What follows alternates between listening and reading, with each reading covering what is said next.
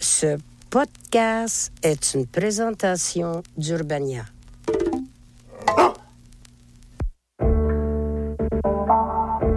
Après avoir partagé une nuit, une semaine ou six mois avec un homme, il m'est arrivé plusieurs fois, à plusieurs âges de ma vie, de me sentir partir en vrille. Décrochage de l'humeur, spirale des pensées obsessionnelles, anxiété qui monte dans les tours, je fonce vers le sol et je le sais, mais il a rien à faire, mes commandes ne répondent plus, tout ça se termine par une rupture et un crash émotionnel. Pendant des mois, l'épaisse fumée noire qui s'échappe de la carcasse de cette histoire m'empêche de voir quoi que ce soit d'autre. Je survis plus que je ne vis. Excessif? Pathologique, peut-être. Cet état, c'est ce que la psychologue américaine Dorothy Tenoff a nommé la limerence. Le mot ne s'est pas imposé dans la littérature scientifique, mais je le trouve beau. Il désigne cet état interpersonnel involontaire qui implique des pensées intrusives, obsessionnelles et compulsives, des sentiments et des comportements subordonnés à la réciprocité émotionnelle perçue chez l'objet d'intérêt.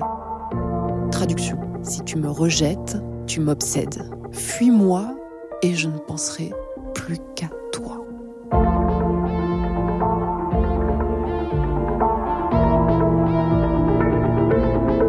Chagrin d'amour, épisode 4. Tu étais ma drogue, ma dope, ma drogue, mon crack, mon crack, mon amphétamine, mon amphétamine, mon amphétamine.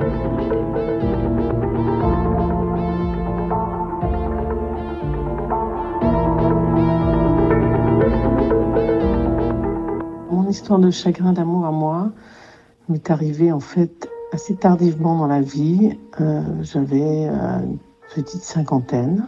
Je suis tombée amoureuse d'un homme, je ne pensais qu'à ça. C'était comme une obsession. Le reste de ma vie m'importait pas du tout. Je fonctionnais, je faisais les choses, mais ça m'était égal. Le reste m'était égal. Tout, tout, tout tournait autour de ça. J'ai vécu ça comme un moment de folie en fait, de moment de folie, de folie, euh, de folie consciente. Je me suis totalement oubliée. euh, J'ai commencé euh, à euh, développer des troubles obsessionnels où genre je regardais s'il était connecté sur Messenger, je regardais s'il était s'il publiait des stories sur Instagram. Ça me prenait du temps, je regardais tout le temps. Pendant des mois, je regardais avec qui il devenait ami, je regardais les profils avec qui il devenait ami, je me faisais des films.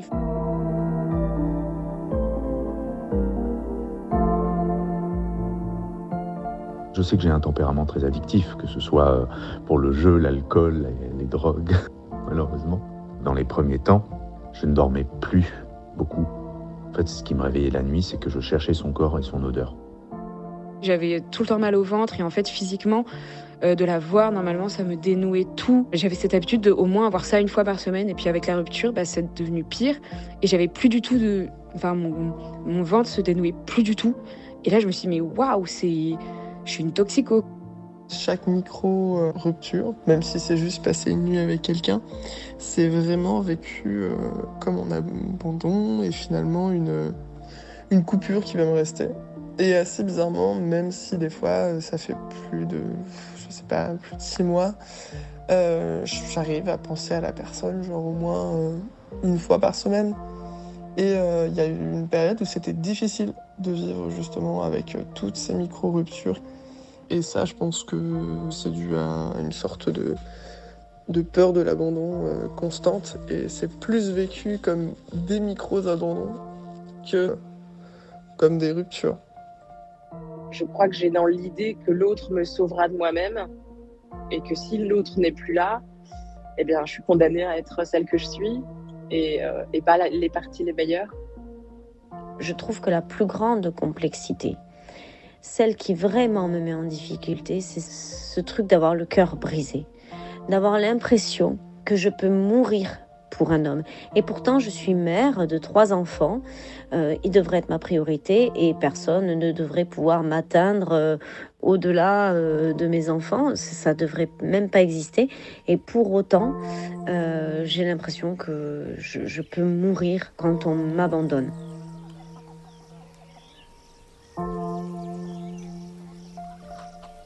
Elle est partie un jour, simplement elle est partie. Et me voilà recroquevillé puis des pleurs, mais des pleurs, des pleurs à ne plus être inconsolables. C'est-à-dire qu'il y a euh, cette espèce d'énorme tristesse euh, profonde à ne plus savoir euh, comment je m'appelle. donc grosse dépression, évidemment, grosse, grosse dépression qui m'a valu d'être sous antidépresseur. J'ai vu une psy que j'avais déjà vue à l'époque. Ça n'a pas duré et je crois que la seule chose que j'ai eu envie de faire, c'était de partir. Je suis parti euh, mon échappatoire dans tout ça. Au bout d'un mois, j'avais démissionné et c'était de me casser. J'ai pris ma caisse et je suis allé euh, me perdre et presque à devenir clochard, quoi. Je, comptais mes centimes pour euh, mettre un petit peu d'essence, pour acheter un bout de pain. Je bouffais du pain, quoi. je bouffais du pain. J'ai trouvé un point de chute chez la mère d'une copine. Ils ont des brebis, une ferme, et donc moi, ça m'a un peu reconnecté avec quelque chose il y avait dans cette relation à un moment, on avait vraiment verbalisé le fait que on avait tout un champ lexical autour de la consommation de drogue. Il y avait vraiment un truc que ça venait répondre à euh, un shoot de quelque chose. Et c'était très enivrant. Après, en plus, c'était sublimé par le fait que c'était quelque chose qui devait être limité dans le temps, qui était caché aussi. Et donc rare. Euh, du coup, ça a duré euh, quand même euh, plusieurs mois, presque un an, je crois, à essayer d'arrêter, de recommencer, parce que voilà, comme sur des comportements addictifs. À un moment, lui m'a dit bon, j'arrête de résister, et moi j'étais là genre ah merde, qu'est-ce que ça veut dire? Et en même temps, ben oui, c'est cool, enfin, j'avais l'impression que c'était aussi ce que je voulais. Moi, j'étais prête à traverser la France entière à quatre pattes s'il fallait. J'ai dépensé beaucoup d'argent que je n'avais pas pour euh, cette relation. J'ai pris beaucoup de temps que je n'avais pas non plus. C'était complètement démesuré. Il y avait a un côté de démesure quand tu es dans une dépendance euh, affective ou dans une dépendance à quelque chose. Plus rien n'a euh, la valeur logique et rationnelle. Je ne pensais qu'à ça. J'étais dans des trucs où je passais mes journées à checker mon téléphone, mais tout le temps. Quand je dis mes journées, je pouvais y aller 170 fois, quoi. Je passais mes journées à checker, à voir s'il était en ligne, s'il m'écrivait, s'il m'écrivait pas. Et au moment où il envoie un message, ah, bah voilà, t'as eu ta dose. Ça fait ça. Je pense que quand tu te mets un taquet d'héroïne dans le bras, ça fait pareil. Au moment où la substance, elle t'envahit, ça fait la même chose que quand celui que tu aimes de cet amour un peu toxique, passionnel et obsessionnel, t'envoie un message, te parle. Il y a quelque chose qui se relâche en toi. Ah.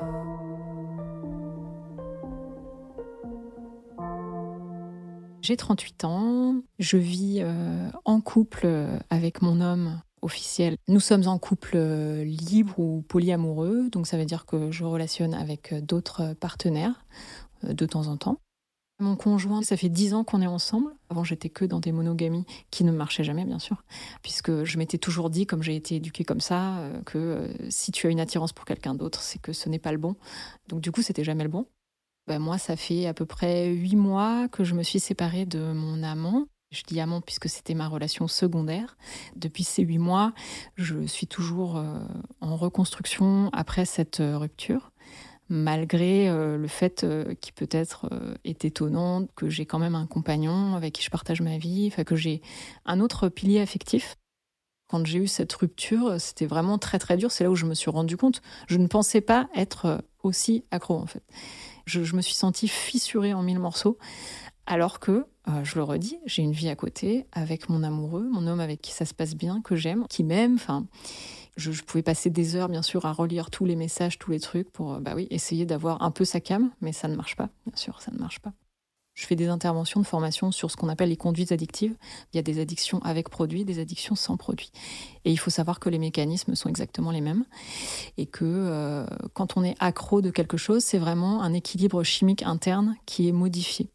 En fait, on peut être accro à n'importe quoi. On dit l'amour est une drogue, c'est pas uniquement au sens figuré, c'est au sens chimique aussi.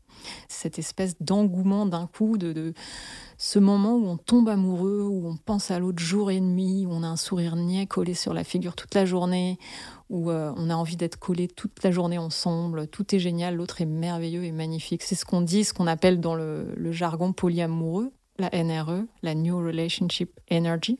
Et euh, cette New Relationship Energy, les polyamoureux disent on attend au moins six mois avant de prendre quelque décision que ce soit. Parce que on est drogué. Donc, on ne quitte pas son partenaire officiel. On ne décide pas de s'installer avec l'autre. On ne fait pas d'enfant. On attend six mois. Il faut vraiment se traiter comme on traiterait quelqu'un qui est accro d'une substance avec bienveillance, mais en ayant conscience qu'on est complètement camé. Et quand j'entends, du coup, quand je suis au CARUD, donc au Centre d'aide et d'accompagnement pour la réduction des risques pour les usagers de drogue, donc c'est un accueil de jour voilà, pour des personnes qui consomment, qui ont des gros problèmes d'addiction. Et quand ils parlent de leur substance, ça me frappait parce que c'est exactement ce que je ressentais moi par rapport à cet homme-là. Il me disait, euh, j'y pense tout le temps. En fait, ils essayent de s'occuper. La partie la plus dure, c'est de ne pas y penser tout le temps. J'étais là, waouh, bah ouais, pareil, pareil, dis donc, la même chose. Oui, la même chose. L'addiction à l'amour est une piste qui me parle. Je sais que j'ai une personnalité addicte. J'ai été addict à la nourriture, je suis addict au travail, aux écrans, je me ronge les ongles. Je me reconnais dans ce profil de drogué à l'amour. Médicalement parlant, la dépendance affective est-elle reconnue comme une addiction comportementale? La question reste posée. Il n'existe pas encore de réponse scientifique qui fasse consensus. J'ai donc pris l'avis non pas d'un, mais de deux spécialistes en addictologie. Je m'appelle Laurent Carilla, je suis professeur de psychiatrie d'addictologie à l'hôpital Paul Brousse à Villejuif, près de Paris, et à l'université Paris-Saclay pour la partie euh, faculté. Je fais plein d'autres trucs, je suis fan de heavy metal. J'ai un podcast qui s'appelle Addiction, je suis Marie euh, Gralbronek, je suis psychiatre addictologue. Je travaille au CHU de Nantes où je suis praticien hospitalier. J'ai également des fonctions euh, d'enseignant-chercheur à la faculté de médecine. Sur le plan clinique, je m'occupe de patients qui souffrent de troubles addictifs, qu'il s'agisse de troubles liés à l'usage excessif d'une substance ou bien alors d'addiction comportementale. Moi j'appelle ça l'adamour. L'adamour, c'est la, contraction d'addiction amoureuse. Alors c'est vrai que c'est pas dans les classifications. Donc il y a des certains spécialistes qui te diront euh, ça n'existe pas. Euh, ce n'est pas dans la classification internationale des maladies, ce n'est pas dans la classification américaine, bon, ça n'existe pas. C'est comme ce qu'on m'a fait pour l'addiction sexuelle en 2009.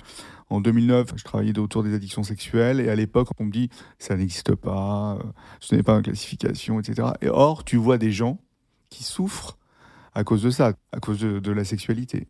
En fait, on voit des gens souffrir de l'amour, du sentiment amoureux, de la passion amoureuse qui devient complètement pathologique, si on, souhaite effectivement rattacher la dépendance affective au champ des troubles addictifs, euh, tels qu'ils sont euh, consensuellement reconnus par la communauté euh, scientifique et clinique, il faudrait faire des travaux pour voir quels sont les mécanismes de troubles, savoir quels sont les points communs finalement avec les autres troubles addictifs faire des évaluations à la fois sur le plan clinique, neuropsychologique, euh, en neuroimagerie, euh, pourquoi pas en génétique, euh, puisque c'est la démarche qui a été faite pour les autres addictions comportementales quand on a voulu les rattacher au vaste champ des addictions aux produits. La pertinence qu'on peut y voir, c'est de du coup mieux définir et mieux caractériser un trouble et ainsi de mieux dépister, diagnostiquer des patients et leur proposer une prise en charge adaptée. Tant qu'on n'a pas vraiment de cadre de référence, bah, la personne peut un peu errer, ne pas savoir euh, ce dont elle souffre, ne pas pouvoir mettre de mots sur, euh, sur la, la souffrance qu'elle ressent, et puis du coup ne pas savoir où s'adresser pour trouver de l'aide. Il faudrait pouvoir faire de la recherche pour confirmer que l'on peut être addict à l'amour, addict à la personne qu'on aime. Mais la recherche, ça coûte cher. Et en attendant, on fait quoi pour les personnes qui souffrent? Comment on les diagnostique pour mieux les accompagner ensuite? Ce qui peut être retrouvé souvent dans le parcours de cette personne, c'est euh, euh, des, abandons euh, précoces ou, des expériences qui peuvent être fantasmées, où elle peut se sentir abandonnée alors qu'elle ne l'est pas. et donc on, peut retrouver comme ça dans le parcours par exemple des angoisses de séparation qui peuvent se manifester assez tôt dans la vie. Euh, et ça, c'est souvent l'interrogatoire des proches qui peut aider à mettre le doigt sur ces angoisses de séparation précoce, comme par exemple l'entrée à la crèche, qui va euh, se, traduire par euh, une détresse pour le jeune enfant, qui dure au-delà de ce qui est normal en phase d'adaptation. ça peut être aussi des, éléments de, négligence parentale, par exemple. Ça peut être euh, des expériences traumatiques. Hein. donc il y a différentes euh, expériences euh, précoces dans l'enfance qui peuvent finalement malmener la constitution de la personnalité et son sentiment d'être sécure. Une personne va, va progressivement se construire sur des bases solides parce qu'elle va avoir un, environnement protecteur, rassurant, qui la gratifie, qui la récompense, qui lui dit qu'elle fait bien. Et quand on se heurte à hum, soit de la négligence, soit de la maltraitance, bah, ça peut être plus difficile d'acquérir ce sentiment de confiance en soi. Tu vois, alors il y a des éléments psy, mais il y a aussi des éléments qui empruntent aux, addictions et des symptômes comme euh, ce que je dis, moi, tu vois, les, moi j'ai un moyen mauvais technique pour l'addiction qui est les 5 C en 12 mois. 5 C, pourquoi? Premier C, perte de contrôle. Quand tu es follement amoureux, follement entre guillemets, hein, amoureux, amoureuse de quelqu'un, tu peux perdre contrôle.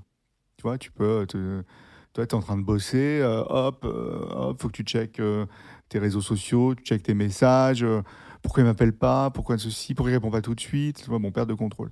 Deuxième c'est un usage compulsif, ben, l'usage compulsif de, de cet amour, tu es envahi par ça et tu as besoin de, bah, Tu peux pas gérer en fait. Et tu as ces cravings amoureux aussi, cette envie irrésistible, ben, pareil, ce qu'on disait, euh, de répondre à l'autre, de le voir, de, tu vois, c'est extrêmement euh, douloureux, hein, c'est comme un craving de drogue, quoi, finalement. Le quatrième C, c'est chronique, donc c'est régulier, c'est tous les jours. Tu n'es pas, tu vois, amoureux ou amoureuse un jour sur deux ou un jour sur trois. Et le dernier C, pour parler d'addiction, ben, il y a des conséquences sur ta vie psychique. Tu peux être triste, tu peux être déprimé, tu peux être anxieux, tu peux mal dormir, etc. Parce que justement, tu n'arrives pas à, absorber euh, ben, cette envie de consommer l'autre, quoi, tu vois. Et physique, eh ben, physique, c'est plutôt des conséquences où euh, comme tu es complètement euh, démoralisé, pas bien, bah, tu peux te mettre à consommer des drogues pour essayer d'atténuer le truc, boire, tu vois, et avoir des conséquences physiques. Et ça a des conséquences sur ta vie sociale, donc le travail et puis ta vie perso.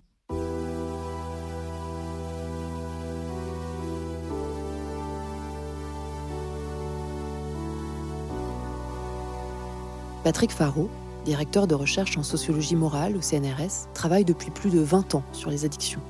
Dans son papier de 2012 intitulé Addiction et éthique de la belle vie, il nous offre un dézoom précieux sur ce qu'il appellera plus tard le capitalisme addictif. L'anthropologie comparée montre qu'on ne rencontre pas dans les sociétés précapitalistes de phénomènes d'addiction de masse, comme c'est le cas dans les sociétés contemporaines. Pour expliquer cette tendance à l'addiction de masse, on invoque souvent l'individualisme contemporain, le stress ou le culte de la performance, c'est-à-dire des explications psychosociologiques. Mais l'observation de base est que la société de consommation est ipso facto une société de consommation psychoactive, puisque tous les produits qu'on trouve sur un marché ont des effets neuropsychiques, soit intrinsèquement, à commencer par les aliments, soit par leurs conditions de commercialisation, publicitaires ou réputationnelles. Patrick Faro explique que la logique du marché capitaliste génère une escalade dans la recherche d'intensité, de high. Il faut éprouver du plaisir, des stimulations, des émotions toujours plus fortes. L'alimentation est surdosée en sucre, sel, graisse, les pubs, le porno, les films au cinéma offrent des images de plus en plus spectaculaires en 3D, 4D. De saut à l'élastique en ultra trails ou en festival au milieu du désert, les loisirs se tirent la bourre pour offrir un divertissement extrême. extrême, extrême, extrême.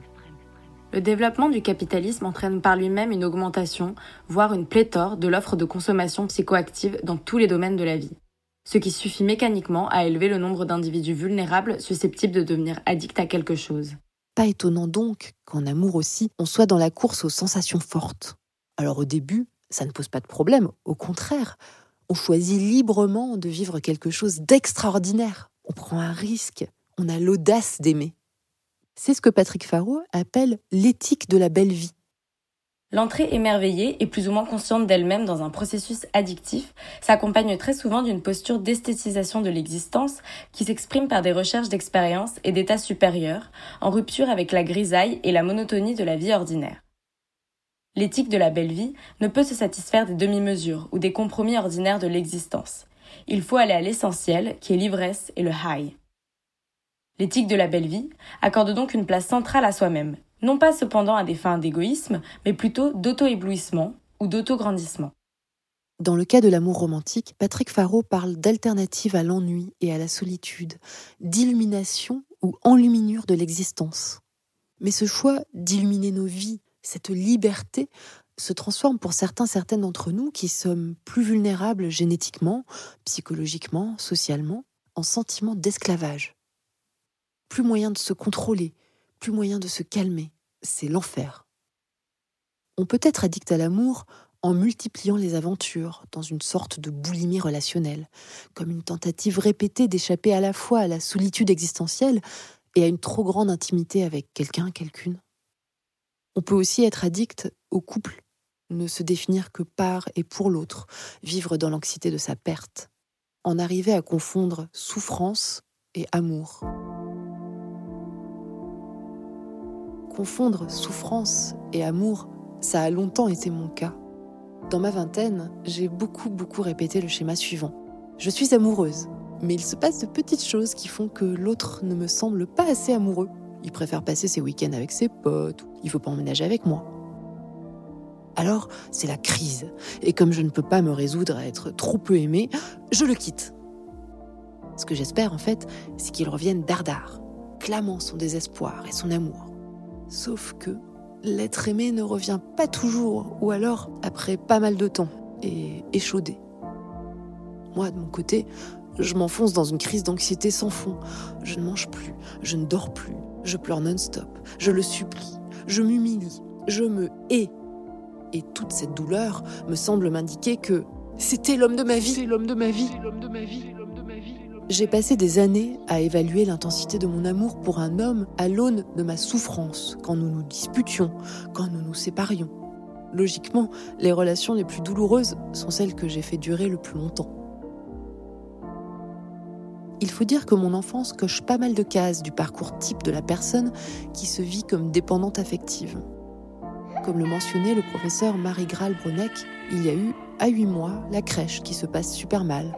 Je pleure beaucoup, et comme je saoule l'assistante maternelle, on me laisse hurler seule à l'étage.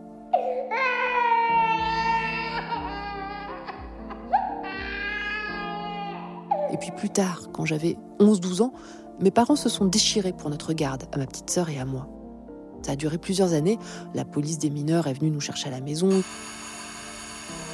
Il y a eu des expertises psy. Ça a été très long et très choquant. Je me rappelle qu'on nous disait, quand on pleurait, ma sœur et moi, au moins, vous pouvez pas dire que vos parents ne vous aiment pas. Ils, se, battent, pour vous. J'apprenais une drôle d'équation. Violence plus souffrance égale preuve d'amour. À la maison, mon beau-père frappait ma mère à l'occasion. Si elle essayait de le quitter, il la poursuivait. Il faisait 800 km à 200 à l'heure pour aller la chercher jusque dans le sud. Il l'agressait dans la rue. Là encore, la police s'en mêlait. Mais tout ça, c'est parce qu'elle était la femme de sa vie. C'était pas de la violence, c'est de la souffrance. Non, non, c'était de l'amour. Ma mère y a cru très longtemps. Elle n'arrivait pas à le quitter. Elle s'effondrait chaque fois qu'elle tentait de prendre son envol. Elle a mis 30 ans à se libérer de son emprise. Moi aussi, ça m'a pris longtemps à déconstruire cette confusion terrible entre souffrance et lien amoureux. Dans ce processus, comprendre ce qu'il se passait dans mon cerveau et dans celui de ma mère m'a aidé. Je suis Aurore Malécaras, je suis docteur en neurosciences et sexologue ce qu'il faut comprendre, c'est que on se rend compte que la manière dont le cerveau va vraiment encoder les informations, c'est le cerveau va être très sensible à l'intensité de l'information. On peut aussi voir l'émotion comme quelque chose d'intense avec une valence, qu'on appelle valence, donc positif ou négatif. En réalité, la question de la valence a moyennement d'importance d'un point de vue purement euh, signalement euh, neurologique, parce que ça, c'est quelque chose que le cerveau va mettre a posteriori, va interpréter l'information. Par contre, le cerveau va être très sensible à l'intensité. Plus la relation est intense, c'est pour ça que des fois on va avoir des gens qui vont avoir des relations très courtes, mais très intenses, et vont avoir beaucoup de mal à se remettre.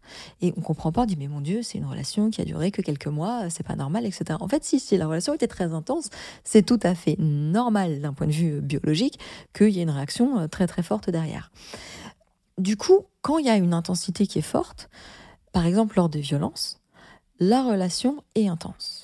C'est aussi ça qui va entraîner des formes d'emprise, de, dépendance. Et on parle en anglais, il y a un terme que j'aime énormément qui s'appelle le trauma bounding, d'être attaché à une personne ou une situation qui nous a fait du mal. C'est un petit peu le syndrome de Stockholm. En réalité, c'est quelque chose de beaucoup plus complexe où, quand il y a eu des violences, il va y avoir plein plein de mécanismes qui vont se mettre en place d'injustice, d'avoir envie de réparation, qui vont aller alourdir la rupture et qui vont en plus amener encore plus de confusion sur ce qui s'est passé. Bon ok, l'intensité de la relation, qu'elle soit positive ou négative, notre génétique, notre enfance, la société de consommation, peuvent être des facteurs favorisant l'addiction à l'amour.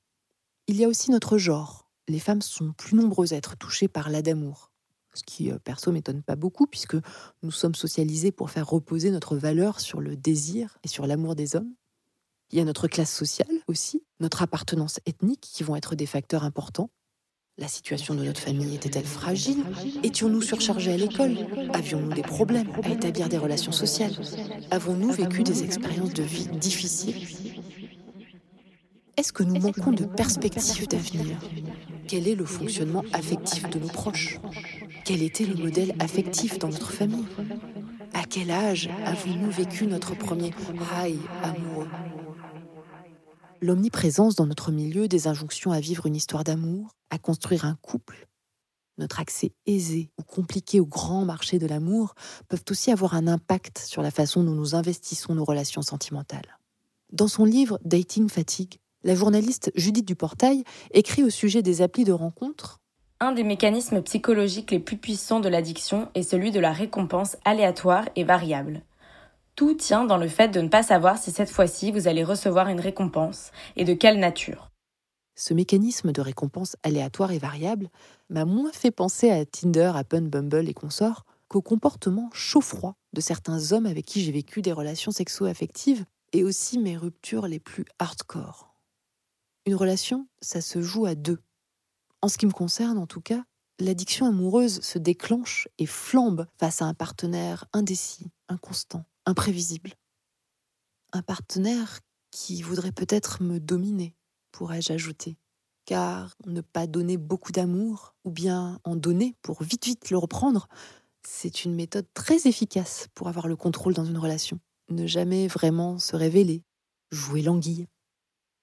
Bell Hooks appelle les hommes qui vous séduisent et vous attirent en vous donnant juste ce que votre cœur réclame pour ensuite vous le retirer progressivement ou brusquement des terroristes de la vie intime. La personne qui garde le contrôle pourrait croire que ça va lui apporter plus d'amour, puisque dans ses filets, nombreuses sont les proies captives. Mais Bell Hooks nous le rappelle. Le prix effroyable que les hommes paient pour avoir le pouvoir sur nous est la perte de leur capacité à donner et à recevoir de l'amour. Bon, chacun ses problèmes. Nous, notre problème, là tout de suite, c'est une fois qu'on est en plein dans le tourbillon des pensées obsessionnelles, quand on se demande comment l'autre fait pour manger, respirer, dormir sans nous, alors que nous, nous en sommes incapables, bah, comment on s'en sort? C'est quoi la procédure d'urgence? Je suis Camille Voisin, je suis psychologue clinicienne, psychothérapeute. On va chercher à éviter euh, la tristesse, éviter les pensées négatives, et donc on va essayer de trouver euh, des manières de faire autrement. Alors, on peut euh, investir des choses qui nous font du bien. Ah, bah, je sais que d'aller faire du yoga, ça me fait du bien. Je peux aussi investir des choses qui me font moins du bien, euh, l'alcool, sortir euh, à pas d'heure et de manquer de sommeil. En tout cas, on peut avoir des comportements qui vont nous permettre, dans une forme de stratégie finalement, d'éviter de penser à ces choses qui nous sont douloureuses. Ces stratégies, elles sont efficaces dans le court terme. En revanche, ces choses douloureuses sont toujours là, en nous, et parfois il y a une espèce d'effet boomerang, un effet rebond de la pensée. On prend souvent l'exemple d'une étude euh, scientifique dans laquelle euh, il y a eu deux groupes. À un groupe, on a dit ne pensez pas à un éléphant rose. À l'autre groupe, on dit vous pouvez penser à un éléphant rose. Et on se rend compte que finalement, il y a un effet rebond de la pensée. C'est-à-dire que dans un second temps, ces personnes à qui on avait demandé de ne pas penser à l'éléphant rose vont avoir encore plus de pensées à l'éléphant rose que ceux auxquels on avait demandé de penser à l'éléphant rose. Donc l'idée, c'est vraiment plutôt de lutter contre ces pensées, de les mettre sous le tapis, de faire comme si elles n'existaient pas, bah plutôt d'être avec elles. Et c'est vraiment tout le courant de la pleine conscience, tout le courant des thérapies d'acceptation et d'engagement qui invite à être avec ce qui est désagréable, avec l'inconfort, parce que finalement, cet inconfort est inévitable. Alors, il n'est pas souhaitable, il n'est pas appréciable, mais il est inévitable. Et donc, dans ces approches thérapeutiques, dans ces prises en charge, on invite à prendre conscience de ce qui est présent. On invite à être avec les pensées négatives, à être avec les émotions négatives, avec les sensations et les sentiments négatifs qu'on peut éprouver. Parce que plus on va leur laisser de la place, moins elles vont en prendre finalement. C'est contre-intuitif parce que justement, on a l'idée que pour ne pas être avec l'inconfort, il va falloir lutter contre ça. Dans la thérapie d'acceptation et d'engagement, il y a souvent l'exemple qui est pris des sables mouvants. Instinctivement, si on ne sait pas qu'il ne faut pas bouger dans des sables mouvants pour s'en sortir vivant, on pourrait avoir envie de se débattre. Quand on lutte, Parfois, c'est contre-productif pour soi. De la même manière que si euh, vous avez une crampe au large et que vous débattez, il y a de fortes risques que vous perdiez votre énergie et que vous finissiez par vous noyer, plutôt que d'être dans une stratégie contre-intuitive également, de juste faire la planche Alors c'est pas confortable, ça peut être angoissant, mais finalement on a plus de chances de se retrouver euh, sur le bord de l'eau euh, et de survivre à ça. On parle euh, de pouvoir être avec les émotions, être avec les pensées, plutôt que de lutter contre ça, mais aussi de pouvoir surfer avec ce qui se présente. Surfer à l'image d'un surfeur qui surfe la vague, c'est-à-dire de pouvoir être sur sa planche, sur la vague qui va et qui vient, qui va avoir une ampleur plus ou moins grande, et de pouvoir rester sur la planche en naviguant dessus. Et donc, bah, il y a des moments où la vague va être plus ou moins importante, ça va être plus ou moins facile d'être dessus. Mais pour autant, c'est pas pareil que d'être au creux de la vague et, sous la vague et d'avoir l'impression qu'on va être absorbé par la vague.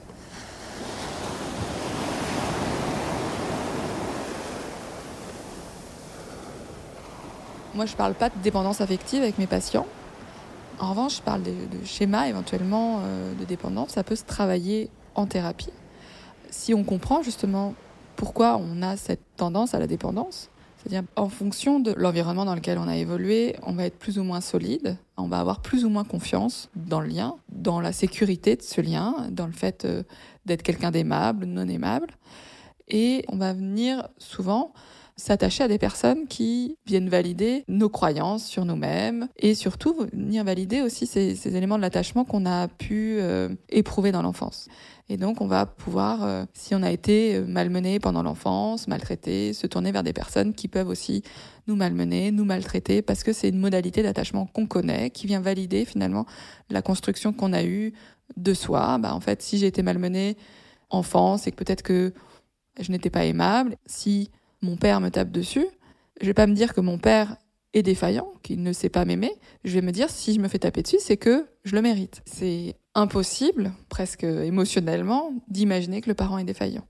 C'est impossible parce que finalement, c'est la personne dont on a le plus besoin, qui est censée répondre à nos besoins primaires, fondamentaux, justement d'attachement, de sécurité, et que ça serait trop fragilisant, déstructurant euh, d'imaginer que ce parent ne peut pas assumer son rôle de parent. Bah, en fait, si on l'a pas conscientisé, on est finalement dans la même posture que cet enfant face à ses parents maltraitants.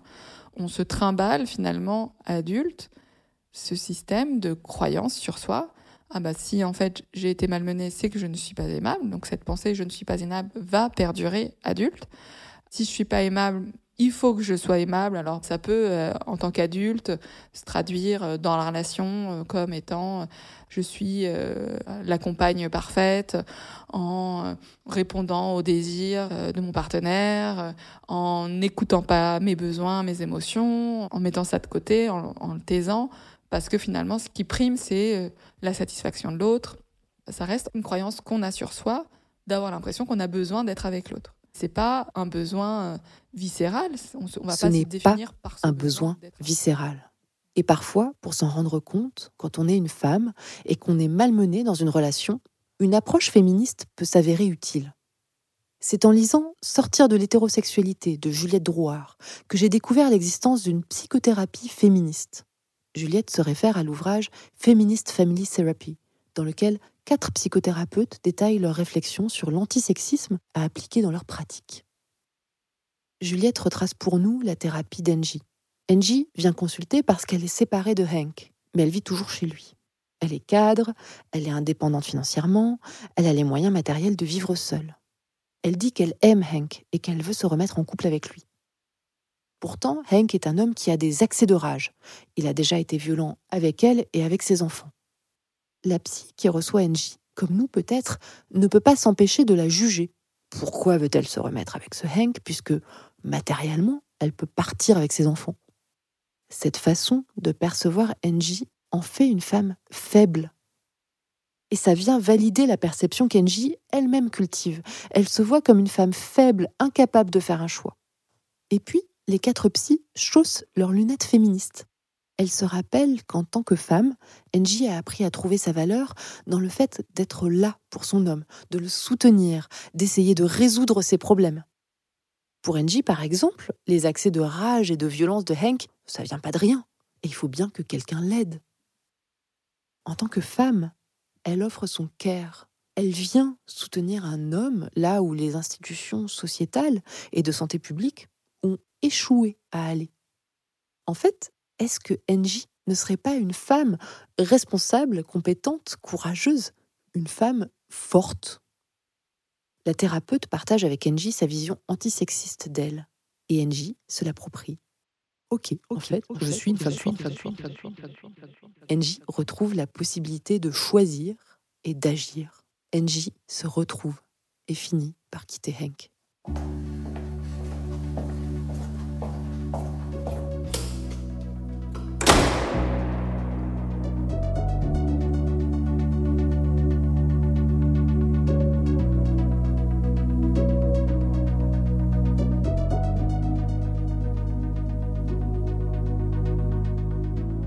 Comme je faisais beaucoup d'angoisse et d'anxiété, c'était euh, vraiment un anxiolytique. C'est la version un peu euh, nulle de le dire, mais c'était elle qui me déstressait. C'est même pas. euh, Là, on dépasse même elle en tant que personne. C'est vraiment la sensation. C'était son parfum, c'était sa peau, c'était tous les sens qui provoquaient le fait que j'allais bien, quoi. Et là, je me suis dit, waouh. Donc voilà. Donc je me suis dit, mais en fait, elle m'apporte des choses et peut-être que je peux le résoudre par moi-même parce que normalement, la cette paix que je trouvais avec elle, j'aurais dû, euh, c'était quelque chose que je voulais faire, je voulais la trouver par moi-même et ne plus reposer sur elle.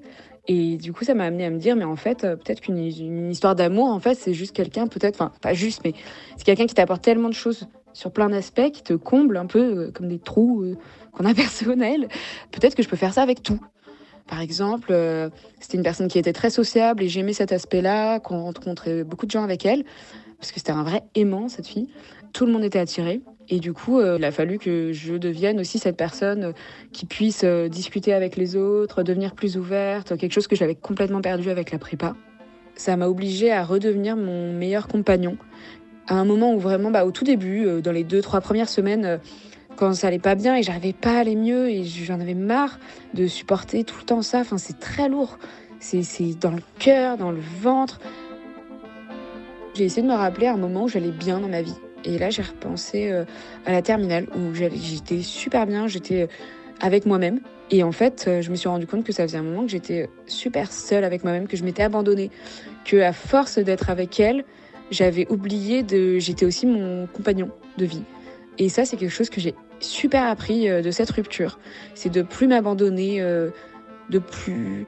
Oui, il y a les autres, mais je suis un super compagnon pour moi. J'ai appris ça, que la solitude, c'était pas euh, le manque des autres, mais le manque de soi-même. Et euh, voilà. Merci à Tarani Arazage Fernando pour sa contribution précieuse et engagée à la conception de cet épisode. Merci aux professeurs Laurent Carilla et Marie Gralbronek, à Camille Voisin et Aurore Malécaras. Je remercie aussi du fond du cœur les 114 personnes qui m'ont fait confiance et qui m'ont envoyé le récit de leur chagrin d'amour en vocal sur WhatsApp. Chagrin d'amour a été écrit et enregistré par Olympe de G, réalisé par Fanny Martin sur une idée originale d'Olympe de G. Direction éditoriale, Anaïs Carayon. À la production, Timothée Bruno Leroy. Producteur délégué, Élise Richard et Florent Pfeiffer. Chagrin d'amour est une production originale Urbania France.